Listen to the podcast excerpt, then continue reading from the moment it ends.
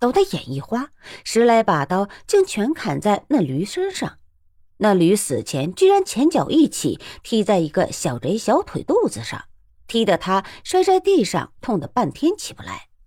吊死鬼大怒：“法了你了，竟敢伤人！”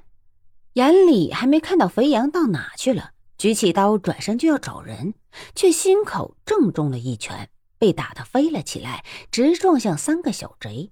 四人坐一堆倒下，孙小小还没回过神来。脚上一紧，肥羊一把提起他，又是一掷，孙小小一头正撞上一块大石头。肥羊下手之毒，天下少有。孙小小也是了了账。余下的小贼上个月才杀了千来兽的官兵，正一个个狂的要命。不想，只不过一眨眼的时间，自己这边就死了五个，却连人家的屁都没碰到。前一段时间，连朝廷神机营的高手他们都交手过，几曾做过这样的买卖。涂百成睡到了中午才起来，还在吃酒。山下一个小贼才跌跌撞撞的进来：“大大王不好了，俘虏的弟兄们都死了。”涂百成吃了一惊：“什么人干的？”那小道痴痴的道。不不清楚，小的叫人私下去找了。后山跟了兄弟们一起死掉的，还有一只花驴，那样子是给我们的人杀了的。妈的，哪来的驴子，竟然能杀老子的人？这人当真是混蛋透顶，也草包绝顶。听了小道的话，竟当是那驴子杀了他的手下人，竟也不想想，一只花驴怎么竟杀得了带刀的强盗？杀人者打虎武松也。涂百成火冒三丈：“妈的，十来个人竟给一只死驴弄死了！要是传出去，老子们还能在江湖上混吗？你们他妈的这是什么事儿啊？老子不信，竟真是那驴子成了精了吗？”吴短路打了个寒战：“大王，那也不定真是那驴子是条驴精呢。这回我们杀了驴大仙，可怎么是好啊？”只怕老天爷要怪罪我们的呀！涂百成大怒：“放你奶奶十八代祖宗的臭狗屁！叫人给老子弄点黑狗血！今天晚上老子看他怎么作怪！叫所有人都在家伙上抹上黑狗的血，若有怪物，只管乱刀砍上去！妈的，什么玩意都他妈敢上乱石山上来，当老子好欺负吗？吴短路，你小子带了人下去，把那死驴子给老子拿上来！”老子要吃了他的肉，瞧这畜生怎么的！老子站起身来，也不吃酒了，一脚踢翻了酒桌，桌上酒盏、肉碗全摔在地上，打得稀烂。吴短路不敢再说话，下山去拿那死驴子去了。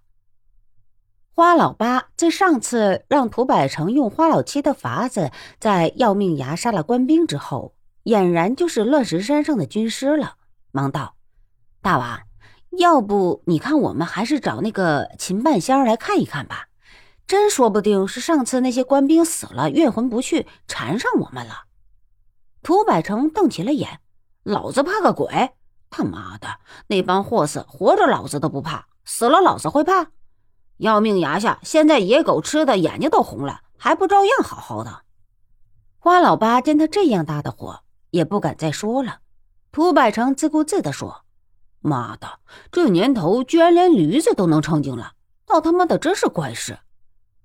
到了晚上天黑之后，涂百成吃了那驴肉，驴子倒也没有出来显魂，显然是驴精怕了黑狗血。涂百成手下的强盗四下乱抓，跑了二十多里的地，抓了十来条黑狗回来杀了，足足三大桶血。小楼兵们拿了自己的刀枪和突剑，都在血桶里站了一站，以防晚上妖怪出来。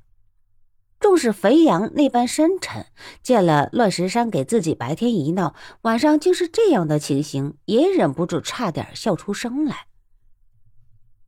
他虽听过人厨子说过，这水上飞的徒弟头脑简单，却实是没想到涂百成竟会草包到这个地步。居然都会草包到当了那驴杀人了。肥羊越过了栅栏，那些楼兵没有一个发觉。这人全身上下只有那肉足有两百多斤，加上骨架和身上带的东西，十六两秤称三百斤也差不到哪去。